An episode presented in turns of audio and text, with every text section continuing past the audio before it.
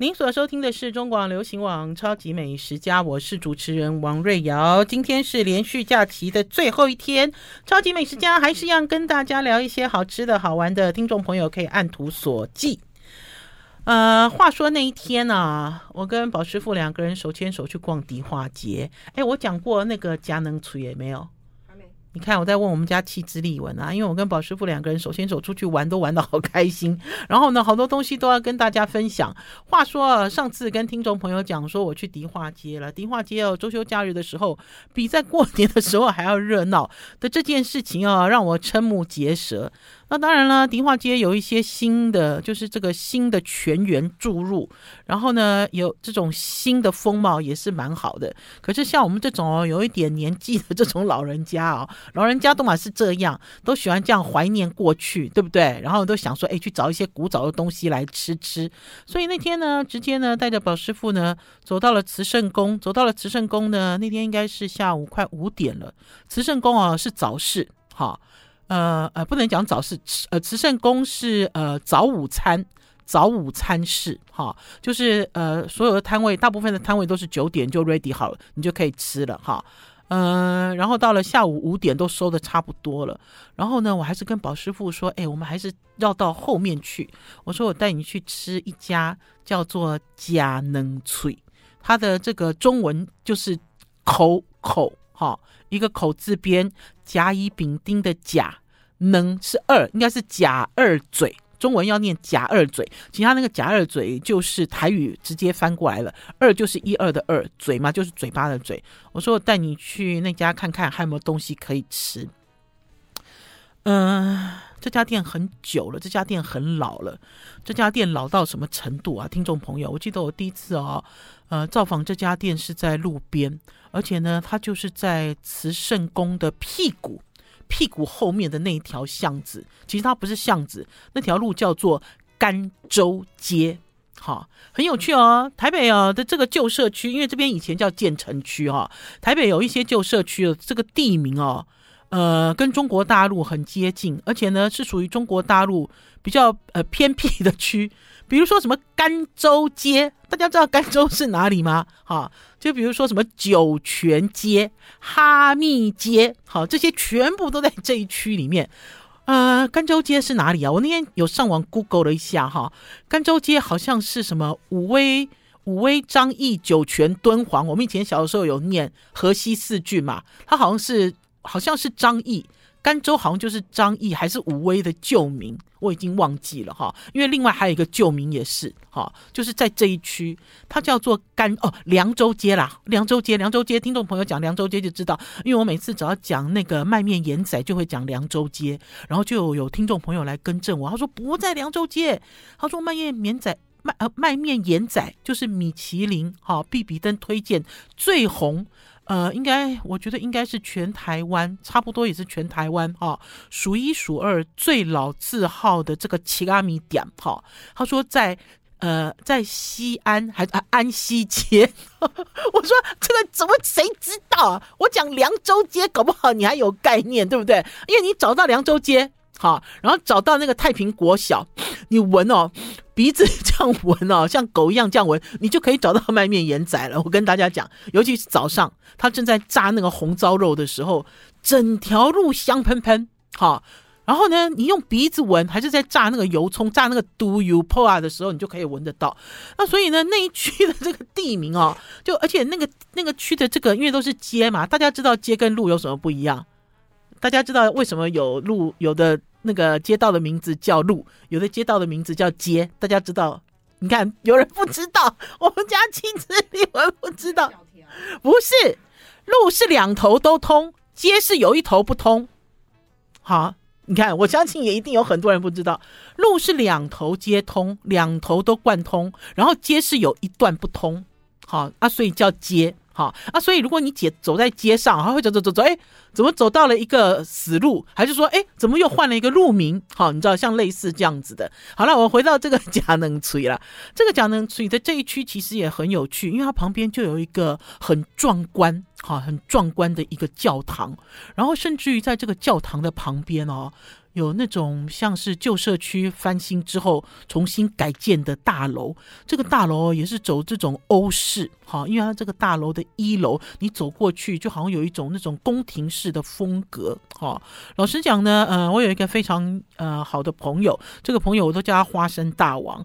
这个花生大王呢，呃，他们家也是在迪化街里面，他们家就是很早期、很早期、很早期，把旧的房子然后翻修，然后盖成大楼。好，盖成大楼，他们家也是欧式风格，哈，呃，所以我就带着宝师傅啊，就走走走，慢慢就晃去佳能锤啊，那呢就会经过佳能锤以前的旧址，佳能锤的旧址呢，以前就在路边。我第一次采访他，我记得应该也是二十年前了吧，那个时候就有人跟我讲说，哎，瑞瑶姐，你知道吗？在那个建成区哦，有一个地方，他们卖米苔目，哈，还有卖荤贵，都是自己做的。那因为哦，小的时候我很喜欢吃米苔目，因为我阿嬷喜欢吃米苔目。我阿嬷就是那个台北台北桥头人，哈，就是台北桥头人。然后我记得哦，我小的时候，我现在长大跟人家讲米苔目这一段的时候，很多人都说我我我我应该记错了，可是我确定我没有记错，因为我觉得我以前小的时候，我阿嬷煮米苔目哦，只要是煮咸的热的米苔木就是白色的。白色的，在菜市场买的白色的。那如果我们今天要放冰块加糖水，米苔木是半透明的。好，所以我一直印象中有一种米苔目是半透明的，有一种米苔目是白色的，而且那个半透明的米苔目哦，就是很长很长，像面条一样。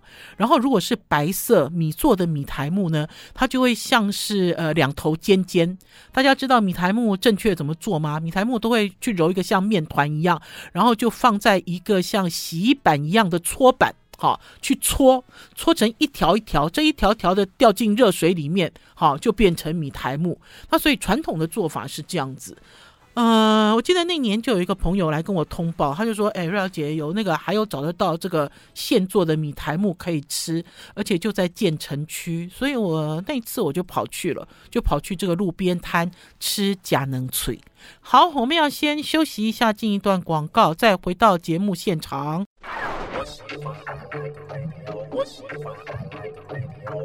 我是王瑞瑶，您所收听的是中广流行网《超级美食家》。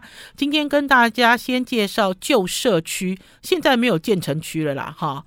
呃，慈圣宫，慈圣宫，呃，屁股后面，在妈祖婆后边的一家很历史很悠久、生意也很好的一家小吃店，叫佳能嘴，假二嘴。好，假二嘴。我记得我第一次呃造访这家店的时候，这家店呢就是呃自己做的米苔目跟荤桂啦。然后等到我第二次去的时候，发现没有米苔目跟荤桂了，我吓一跳哦，还是在路边摊。然后他问我要不要吃甜不辣，我 我就说啊，发生什么事？我说哎，可是还是同一个店家。我说发生什么事了？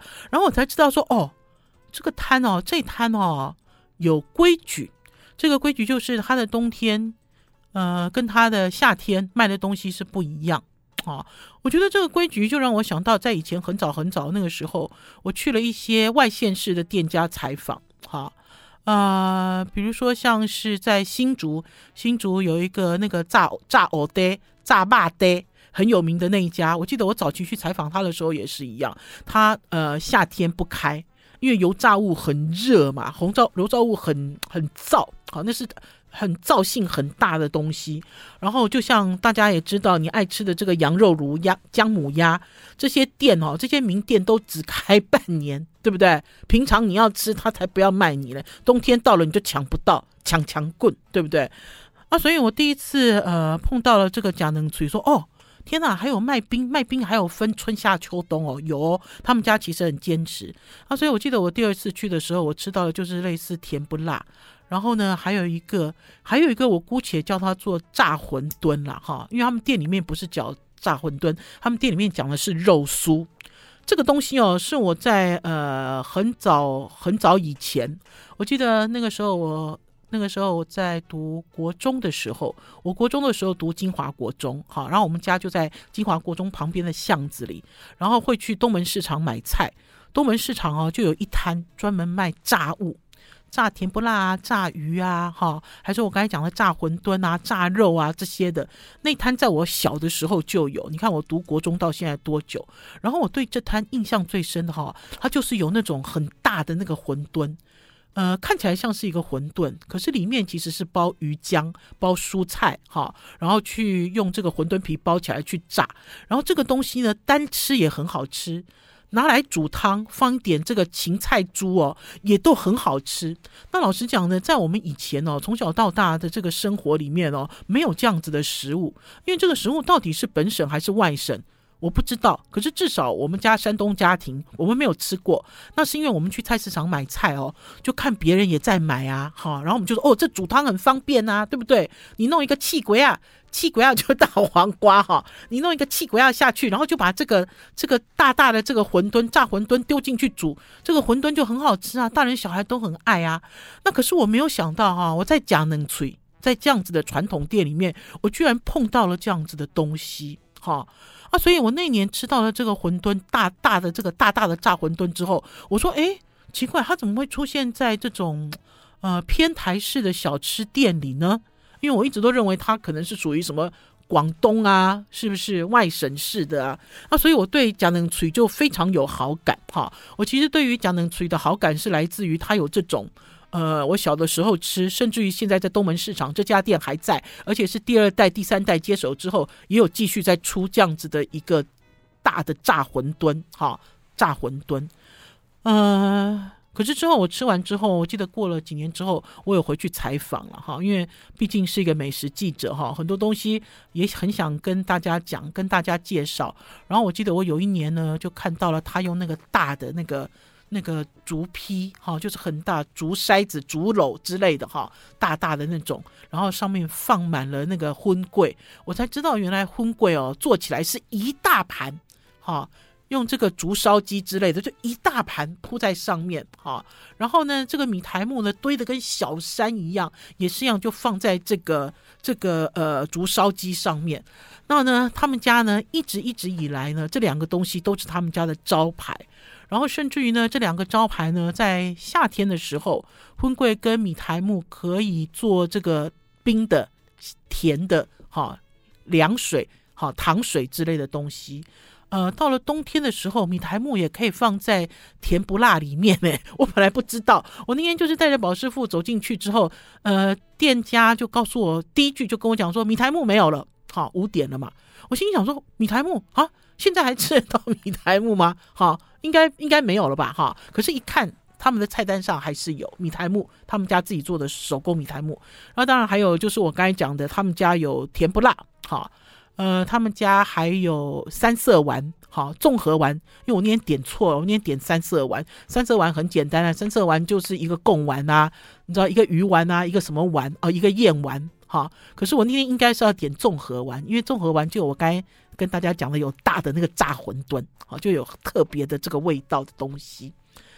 啊、本来一开始看到是甜不辣的时候，宝师傅其实没有什么太大的兴趣了哈，因为看起来这家店呢，呃，也没有什么很热闹，尤其是冬天。我觉得他在夏天的时候的确是热闹滚滚。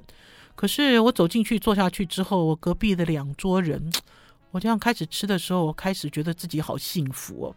幸福的原因是因为呢，呃，也有跟听众朋友分享，我曾经在担任评审的时候跑去台南，那一年呢做了呃团膳观光局啦，就是团膳的评审，就全台湾包括离岛，我们要去吃哈，就是比如说两千五百块、三千块，呃，吃十道菜，好，你知道这样子的评审很可怕，那个评审好可怕。我自己都吃到都流冷汗了哈，就是做这样子的评审的时候，就那一天有一点点空档，我们就跑去台南的一个菜市场的旁边吃了炸虾卷。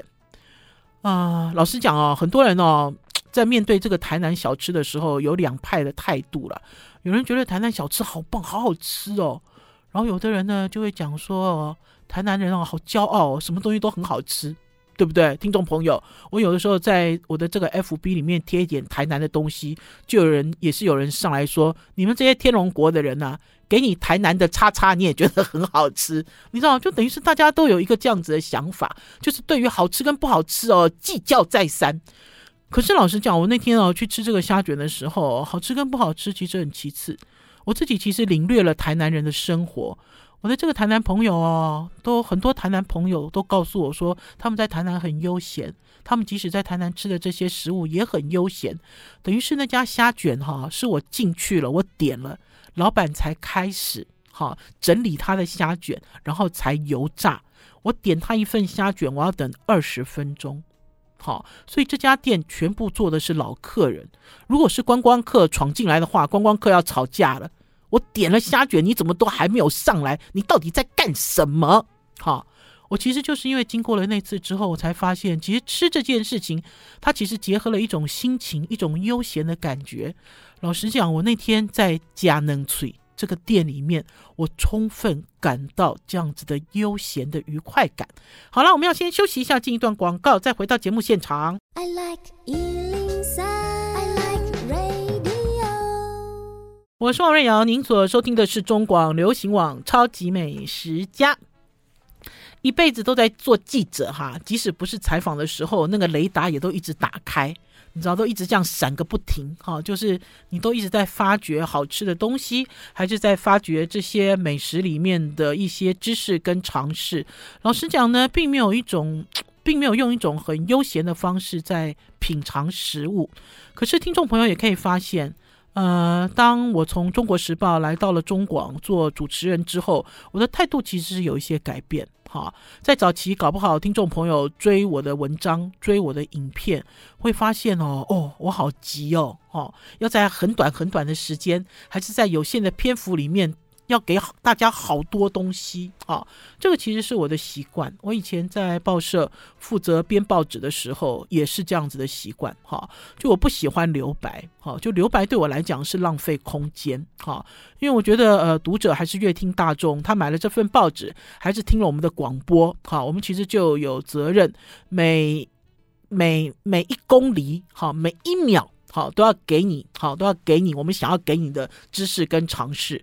可是大家也会发现，经过了一个新冠之后，你们有没有发现，我拍的影片变得比较松散？我不知道听众朋友有没有发现，呃，我有逐渐在改变。好，这个改变是什么？改变是呢，除了传递这个美食的真正的真相之外，我还想要传递一个真正的心情跟感受。好，很多人呢介绍美食会把灯光打得很亮。好。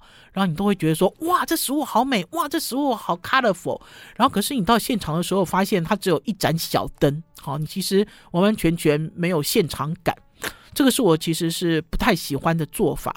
可是呢，即使是这样子，我自己也有修正自己，就是我想要让大家知道，在吃这个食物的心情跟感受。就像前一阵子有一支影片很受欢迎，就是三商 巧福的牛肉面。我很意外啊，因为三张巧福的牛肉面那天去吃的时候，我其实并不想录影，哈，因为我想说宝师傅，我们俩来吃三张巧福，不知道会不会不会被人家笑啊，哈，会觉得说哦，怎么美食家都没有标准呢，哈。可是我我也不知道，我觉得应该有很多人都跟我们一样，有些东西其实是吃感觉的，不是吗？是吃怀念的，哈，是吃一种气味，一种气氛。好，不一定要跟你真正要跟你计较说，哦，他是第一名，他是第二名，哈，他的味道怎么样，哈之类的东西。那所以那天呢就很随性就录了三张巧福，而且大家也可以发现三张巧福的那支影片我也没有录完全，哈，我连店内的装潢都没有录，哈，就只有用我的视角拍了我们互相吃面，然后出去的时候补了一段招牌。我觉得就是一个很随性，就跟这个假能吹的是一样的。老实讲啊，一开始啊，在录这段影片的时候，甜不辣上来的时候，宝师傅是很怎么说？就宝师傅也没有很震惊。我就跟宝师傅说：“你看看里面有哪一些材料。”宝师傅就翻一翻说：“他就这样子啊，还有什么？你知道？就比如说，他就讲这样子的东西就被我收录了。可是呢，当我们在吃吃吃一路吃的时候，我就会发现哇，他的甜不辣。听众朋友，你们现在吃的甜不辣到底是不是鱼浆？你们吃的甜不辣是鱼浆、是面粉还是卡德兰胶呢？好，你们这个光是这个甜不辣的这个成分就有很大的不一样。还有汤头，你们的汤头呢用的是烹大师味精，呃，还是鸡粉？哈，还是一些你知道什么东西哈之类的东西？呃，不知道哎，我我自己其实那天其实吃了他的甜不辣，吃了他的这个三色丸汤的时候，我是有一点感动了。感动的原因是这么老的一家店，在这么老的社区里面，然后呢，他大部分的客人也应该都是呃街边的这些邻里，呃，他就是做他应该有的味道，然后呢，呃，而且用的是便宜的价钱，哈，铜板价五十块就可以吃甜不辣之类的东西。嗯，我记得好像五十块还是五十块有枣之类的，然后所以吃起来很温馨。所以那天呢，我在吃的时候呢，我就会想到我到台南哈吃那个虾卷的心情。哈，他们也不急，不温不火，也不会跟你攀谈。哈，然后整家店呢，他故意装潢成这个路边摊的样子，因为他们就是街边起家，所以他们到了店面之后，就把这个路边的这个红砖墙啊，甚至人行道啊，甚至这种旧的房子啊，都做成壁纸，把他们家的店面贴起来。好，跟大家推荐佳能脆。哈，呃，我不知道你们现在去可不可以吃到冰啦。应该还是不能吃到冰，应该还是属于它的热食，甚至它的热食还有什么当阿鼻沟，还有蚂蚱，哈，呃，不是绝佳的美味，可是是你熟悉的味道。好，除了佳能脆之外呢，那天我去了仁和园了，呃，仁和园的三姐哦。前一阵子呢，呃，有定位的关系了，我跟三姐有通了一下电话，然后我也很关心她的这个儿子，就回来接棒的儿子，这应该算是仁和园的一二第四代还是第三代了，从美国回来，好来来接棒的这个小 Nick，，因为我是他阿姨啊，我可以叫他小啊，小 Nick，，他就叫尼克，哈，尼克尼克，呃，那因为这个仁和园的这个三姐很客气，他们呢，呃，准备，他们其实去年哦。应该说，今年年初他们有出年菜啊。大家知道仁和园从很小的店换到一个很大的店，台泥大楼对面之后，哈，呃，再加上新的这个小老板回来之后，有很多新的做法了，哈。然后甚至于呢，他给我看他们即将要卖的辣油，呃，辣椒酱，哈。然后还有给我试了几道新菜，甚至这几道新菜呢，连这个超商通路都很感兴趣，想要跟他们合作。我觉得蛮好的，我觉得一个一个台湾哦，算算是台湾也是数一数二最老的这个云南菜的品牌哦，一直有改变的这件事，我觉得很棒。它虽然一直有改变，可是它都不离本，好，就是有一些东西，有些味道还是很好吃。你想到之后，你就会一直想跑去吃，哈，呃，然后甚至于呢，那天再去再去这个三姐的店的时候，还聊到呢，呃，前一阵子。应该是退辅会吧？退辅会呢，他们有请他们回到了呃这个忠贞新村，因为呢三姐他们也是也是有一堆亲戚朋友哈、哦，在忠贞新村那边，就是他们有回到忠贞新村，然后去讲他们的历史。然后去介绍云南菜，我觉得传承这件事很重要了，好重要，好重要哈！不光是记忆的传承，味道也是一种传承。可是，在这个传承的过程里面哦，如果是固步自封，然后很死板的话，你就会面临很大的挑战跟考验。哈，就这件事情会。就很快这家店就 GG 了啦，哈！我很老实讲，那、可是仁和园一直都没有，哈，一直都有新东西。我要给大家看哈，也是大家在追上我们这个影片的时候看到的。他们出了一个像是呃，像是一个来给大家看照片，七彩米七彩米所蒸的这个肉丸，有没有看到？好漂亮哦！这个在这个西呃这个西南，哈，中国的西南的地区，不光是。云南包括贵州，哈、他们都有这个七彩米，就是他们可以把这个稻米哦，用天然的这个染料染成七种颜色，然后甚至呢蒸在一个大的蒸笼里面。我记得有一年我去贵州采访，然后那一年呢，贵州的美食也来到台湾的这个台湾美食展里面，他们就捧出一个大蒸笼，那个大蒸笼里面哦，就这样有辐射状七种颜色的这个蒸米。这个米比较像糯米，比较亮的感觉，他把它拿来作为肉丸子。我们要先休息一下，进一段广告，再回到节目现场。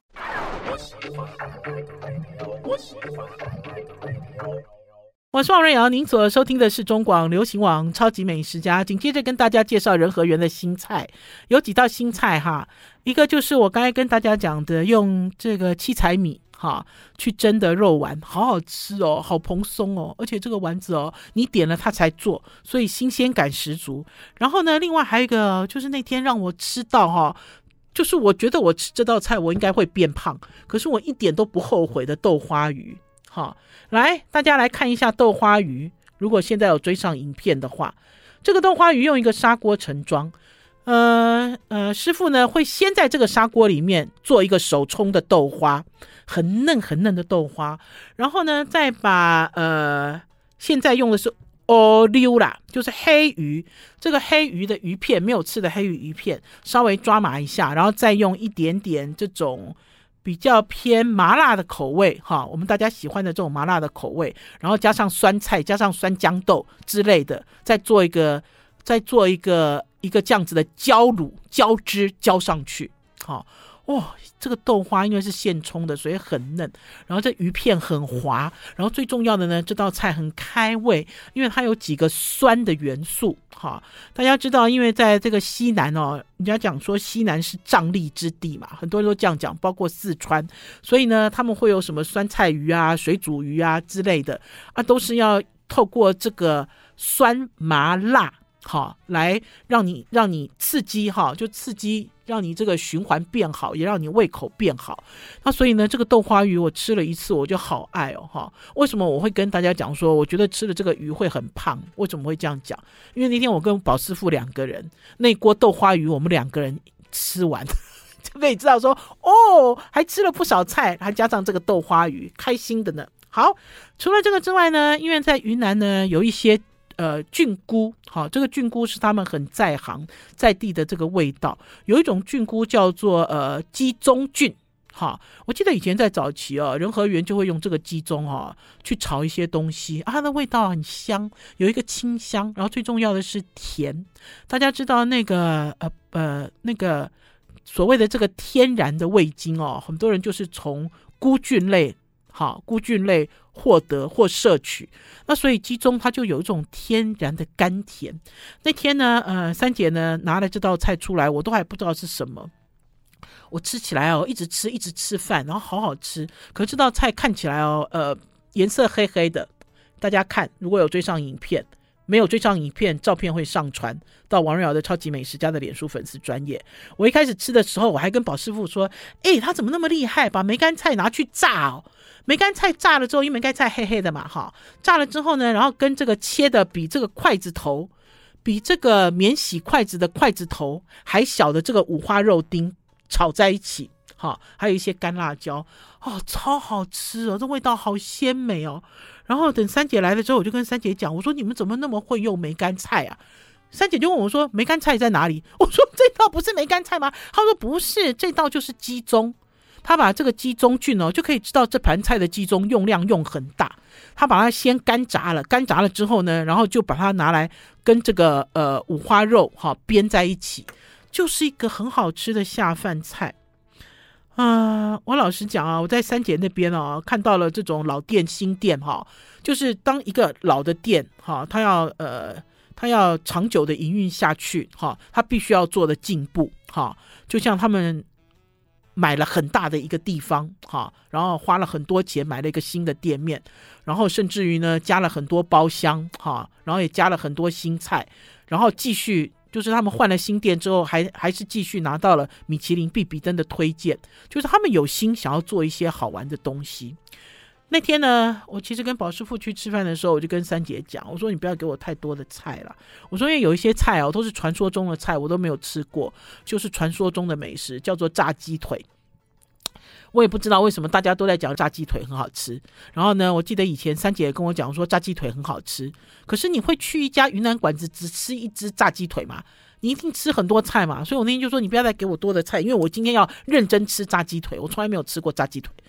然后就有鸡腿上来之后，炸鸡腿当然好吃，炸鸡腿没有不好吃，因为他们家的炸鸡腿的方式不是生炸，他们家的炸鸡腿是先卤过，卤过之后客人点了之后他们才炸，炸完之后才拿出来。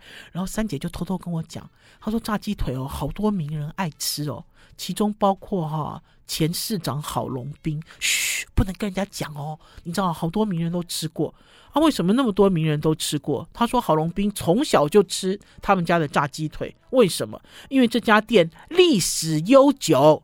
这家店呢，以前的原址是在衡阳路上。好，它是台湾很老很老很老的一家云南菜馆，所以累积了很多老的客人，而且是代代相承，一代接着一代。可是呢，三姐呢也有一些小小的感慨了。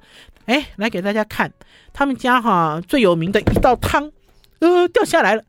他们家最有名的一道汤，这道汤很简单，就是鸡汤，哈，热热的鸡汤，去冲什么？去冲现剥的，哈，现剥的这个豆仁。哈，这种很嫩、很嫩、很嫩的这种豌豆仁，哈，而且这个豌豆仁到现在为止都还是店里面服务生在空班的时候亲手剥出来的，所以很新鲜，不是从外面买的。外面买的搞不好会闷到、会凹到、会有一点不新鲜。他们家最有名的就是这个汤，然后三姐也最喜欢。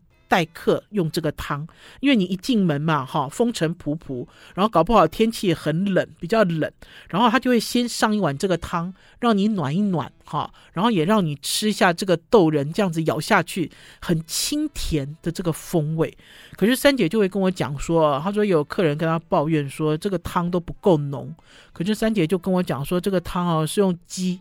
就是都用鸡去蒸出来的，哈，可是还是有人嫌它不够浓，他就说他也可以放一点鸡粉，他也可以放一点味精，可是呢，他都没有这样做，因为都很希望大家能够认识原食材真正真正的味道，原食才真正的好味道。好了，我们要先休息一下，进一段广告，下一段再跟大家介绍法租界的新菜哦。I like 您所收听的是中广流行网《超级美食家》，我是主持人王瑞瑶。好啦，紧接着跟大家分享的是法租界的春季菜单。法租界哦，是一家很有趣的餐厅。听众朋友呢，呃，如果有经常听王瑞瑶的《超级美食他家》的脸书粉丝专，呃，就 经常听我们的节目，就知道法租界的黄金鸡汤哈。第一次来到我们《超级美食家》，不是老板 Adam 带来的。，Adam 好像从来没有来过我们超级美食家，我记得都是外面的人介绍他的鸡汤，哈，呃，然后呢，他是以黄金鸡汤走红，前一阵子也很红，因为前一阵子呢，呃，魔兽去他的店里吃饭，而且呢，每一道都吃光光，最重要的是连那个鸡汤他也都喝光光，然后还有就是伯恩，大家呢知道的伯恩，呃，网络上很红的伯恩，伯恩前一阵子也去他的店里吃饭了，老实说，他的店里哦。好多像这样子的名人哈，听说好像是小燕姐吧，张小燕，小燕姐好像也是他的粉丝，我不知道了哈，很多很多，因为呢，他也是早期在台湾呃相当低调的一家私厨餐厅哈，法租界，啊、我试过他几次菜啊，这次他的春季菜单哦出来的时候，他就打电话给我，就跟我讲说，瑞瑶姐来来来来试春季菜单。我春季菜单试完之后，我就跟这个 Adam 聊，我说：“你开这个价格对吗？”我说：“现在外面的私厨哦，都已经开到了那个三张小朋友、四张小朋友、五张小朋友、六张小朋友了。”我说：“你怎么还维持这种两张小朋友、三张小朋友的行情呢？”嗯、呃，Adam 就很老实跟我讲了，他就跟我讲说：“瑞瑶姐，你要吃到十张小朋友都可以，好。”可是呢，他觉得呢，他的餐厅呢，本来就要有这种基本款，好，这个是他的一种态度。就这样呢，Adam 呢，长期以来呢，比如说他所使用的黄金鸡汤的鸡，用的就是部落妈妈养的；比如说他店里使用的米，哈，就是呃花莲的自闭儿协会所包装的，哈，他呢总是想办法透过餐饮来传递他的一份心意，而这份心意呢，客人在吃的时候，你一定感受得到。好，那所以呢，像他呢，算是这种呃名气很响亮的私厨餐厅。老实说，他要开多少钱，我相信很多人都会买单。可是没有，我觉得 Eden 让我觉得很爱他、很喜欢他的一个原因，就是很多东西都是一步一脚印，他会回头去看，他也会向前看。好，那所以呢，在试他的料理的时候，呃，都很精彩，而且都有一些一种呃温暖。好。来，实际跟大家介绍我这次给他试的，呃，三张小朋友有找的菜单，哈，他出了三个小菜：碳烤花生、椒麻宜兰有机白玉米。还有提鱼油渍炭烤香菇，大家会发现哦，因为小菜一上来的时候，你就要下酒了嘛，对不对？所以他这次呢做的是一个有这种炭烤的 feel 哈，花生有炭烤香味，好好吃哦！我第一次吃到炭烤花生，好喜欢哦。然后这个玉米粒哈，从宜兰来的这个白玉米，他把它削下来，然后弄一点椒麻油的味道，也是这样麻麻的。因为法租界他们家辣椒本来就很厉害，辣椒酱。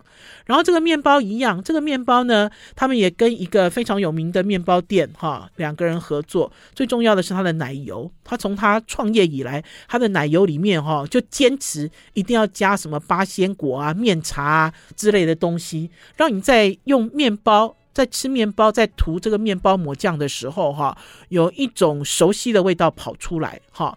然后它的开胃菜呢有三个，这个三个开胃菜呢都放在这个呃鲍鱼壳上面，所以我那天我很顽皮，哈，我影片剪好了还没有上传啊，听众朋友，搞不好已经上传了哈，因为我最近有一点偷懒，哈。它这个啊摆在鲍鱼壳上，我三个开胃菜吃完之后，我就问 Adam 说，没有鲍鱼哦。等于是他用鲍鱼壳做容器，没有鲍鱼。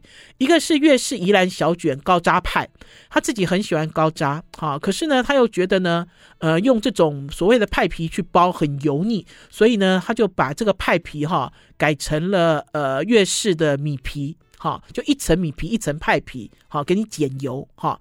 然后另外一个是我非常喜欢的，叫做呃。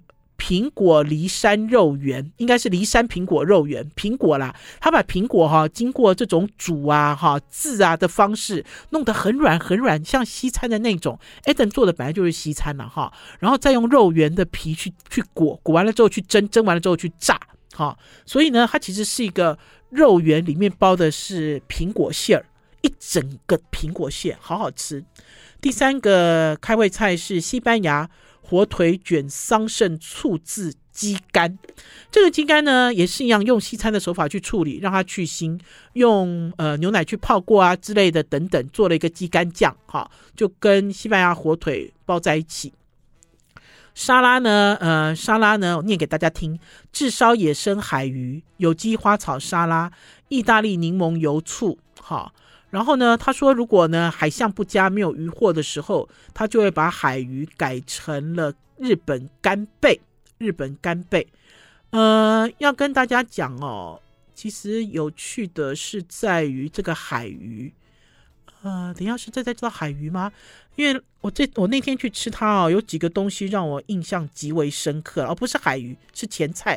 因为紧接着它上的是一个前菜。对不起哦，听众朋友，你们这样这样听的时候会觉得王瑞瑶结结巴巴啊，因为哦，他啊做私厨都很贪心，他啊每次哦一套菜都很多，一套餐都很多菜。然后 Adam 这次有讲说，他有稍微节制，哈，就是他把这个菜量变稍微大一点点，可是道数没有那么多，可是对我来讲还是很多。前菜他用的就是邱家兄弟的海蛎，邱家兄弟在嘉义非常有名，哈，做的是生态养殖。我要跟大家讲，我从来没有吃过那么好吃的海蛎。老实讲啊，海蛎鱼哦，早就不是我喜欢的这个食材的清单里面了。因为养殖的海蛎哈，然后它的这个肥瘦哈，还有它的这个呃，等于是新鲜度哈，都没有都，我都觉得海蛎就是这样子而已。可是我这次吃到它的海蛎哦，发现这个海蛎可以那么软、那么滑、那么甜。然后呢，Adam 告诉我说，他也是试了邱家兄弟的海蛎之后，邱家兄弟的海蛎他全部都收购走，全部都买走。哈，再贵他也要买哈，因为呢，你吃到了海蛎，你就会对海蛎这一条鱼有了新的感官。好，然后呢，它有一个热前菜，这热前菜就是他们很有名的黑色的炸丝瓜。哈，汤呢就是跟刚刚大家说的法租界十年一汤的黄金鸡汤，在这里呢可以告诉大家，它这个汤哦，你可以加，可以加高级的材料。哈，一路往上加，哈，也可以加到燕窝，哈，加到鲍鱼，哈，加到花椒，所以在这里面就会开始加价。就如果你要吃更高级，就加价，哈。它的主菜呢，呃，有两个，一个是澳洲的水姑娘龙虾，好嫩哦，水姑娘本身就很嫩，可是它处理的方式更嫩。呃，主菜呢用的是东宝的五花肉，哈，加上我刚刚跟大家讲的花莲。自闭儿协会他们所包装的心愿米。好了，听众朋友，我们来给大家介绍法租界的呃春季新的菜单，而且老实说呢，这个其实是私厨应该要有的价位哈，呃，不会让你觉得好像吃私厨很恐怖。好了，我们超级美食家今天的节目到此告一段落，明天中午空中再见，拜拜，拜拜。